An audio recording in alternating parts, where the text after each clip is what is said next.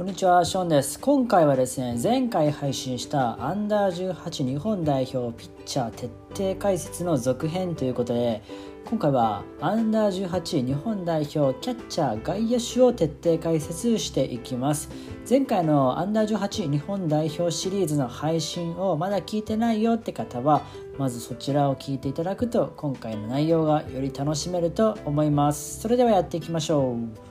まずですね、アンダー18日本代表っていうのはですね、前回説明したようにですね、9月9日から9月19日にアメリカで開催される第30回 WBSC U18 ベースボールワールドカップという大会に向けての選抜チームです。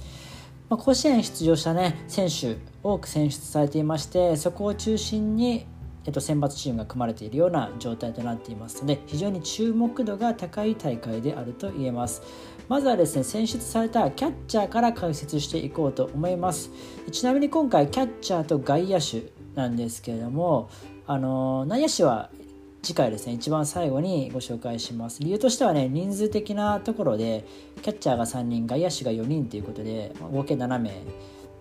内野手が6人いるので、まあ、バランス的に考えてキャッチャーと外野をくっつけたっていう感じですね。特に意味はないです。はい。キャッチャーですね。今回選出されたキャッチャーはですね先ほどお伝えしたように3人ですね。全員がですね2022年夏の甲子園経験者の3年生となっています。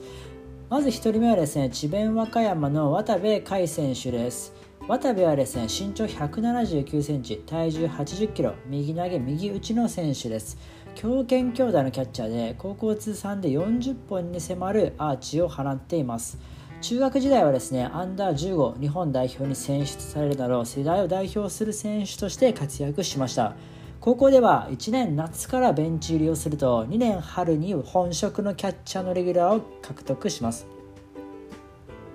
2年夏にはですねチームの全国制覇にも貢献しました。3年夏の甲子園ではですね初戦の国学院栃木戦で盗塁を2回刺す強肩をアピールしましたがチームは敗退しました。2人目は大阪桐蔭の松尾志音選手です。松尾はですね身長1 7 8センチ体重7 6キロ右投げ右打ちの選手です。遠投 110m の強肩と思い切りの良いバッティングが武器となっています。中学時代はですねショート兼ピッチャーとしてプレーしボーイズ日本代表に選出されました。高校ではチーム事情にて1年秋からキャッチャーを始め2年春の選抜後から正捕手となります。キャッチャーを始めて間もないながらもそれを感じさせないプレーで3年春の選抜ではチームの日本一に貢献しました。3年夏の甲子園ではベスト8に終わりましたが甲子園で通算5本塁打を記録するなど記録にも記憶にも残る選手です。そして3人目は九州国際大付属の野田海人選手です。野田は身長1 7 4センチ体重7 4キロ右投げ右打ちの選手です。小柄ながら力強いスイングの唾液とピッチャーとしても140キロ中盤を計測する強肩。フットワークが武器の選手です。高校では1年秋から正捕手となると2年秋にはキャプテンピッチャー主軸として九州大会を制します。さらに神宮大会ベスト4進出にも貢献しました。3年春の選抜ではベスト8に進出しています。3年夏の甲子園では初戦で今大会の監督でもある馬淵監督率いる明徳義塾高校を破るも2回戦で浅野翔吾擁する高松商業に敗戦しました。この野田なんですけどもね今日のあの大学との練習試合でですねあのピッチャーとして登板していますね。なのであの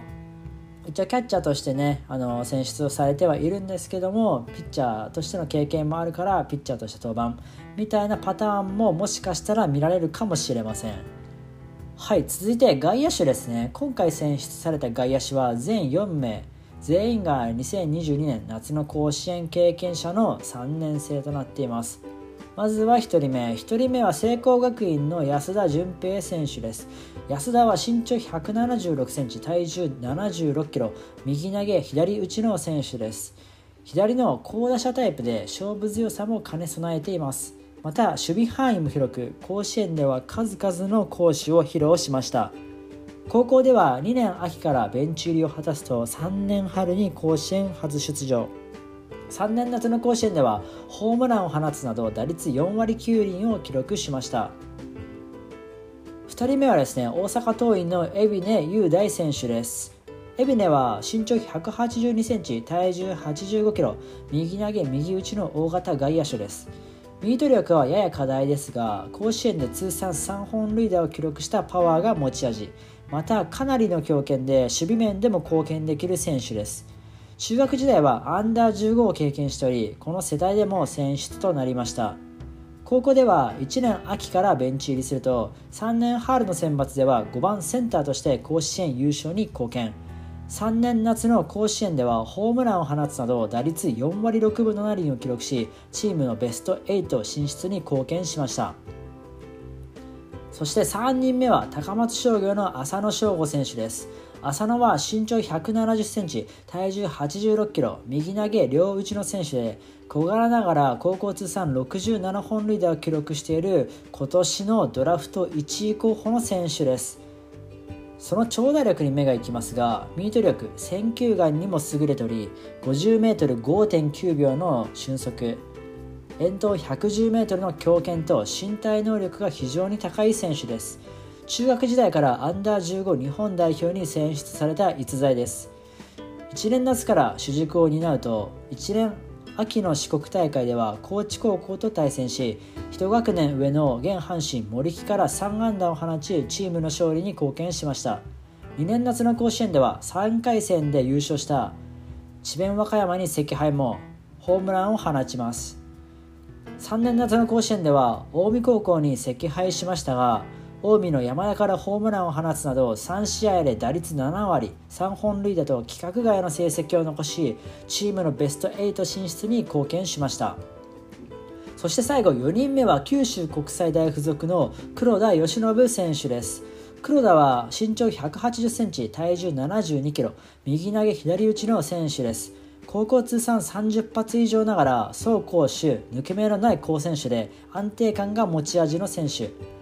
高校では1年秋からレギュラーを獲得すると3年春の選抜では打率5割3分8厘を記録しチームのベスト8に貢献。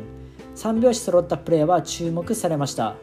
3年夏の甲子園では3番を担うも打率1割4分3厘と不振に終わり今大会で巻き返しを期待しています。個人的注目選手はやっぱり浅野選手ですかね。ドラフト1位候補ということでここでさらにね木製バットを使うんですけども、まあ、木製バットにしっかり対応できるかどうかで、あのー、評価が変わってくるんじゃないかなということで、あのー、進化が問われるような大会になってくるんじゃないかなというふうに思います本人的にはあの対応できるんじゃないかみたいなことは言ってましたしもしねその通りにいくとしたら本当にドラフト1位で消えていくような選手かなっていう感じです。あんまり打てなくても多分ドラフト1位で消えるとは思いますけどね選手として本当にね面白い選手ですよね。今だとあの身長そんなに高くない選手も、えっと、森友哉選手とか吉田正尚選手とかあんまり高くない選手でもプロで活躍していてあので中距離バッターとかでね浅野自身もね中距離でプロに行きたいみたいなことは言ってたので中距離バッターとして今後ね期待していっていいんじゃないかなというふうに思います。ということで今日はアンダー18日本代表キャッチャー外野手を徹底解説しました。次回はアンダー18日本代表の内野手編をお送りしたいと思います。こんな感じで普段は野球に関する情報をですねこの音声メディアやインスタで発信していますので気になった方概要欄チェックしてフォローよろしくお願いします。本日もありがとうございました。じゃあね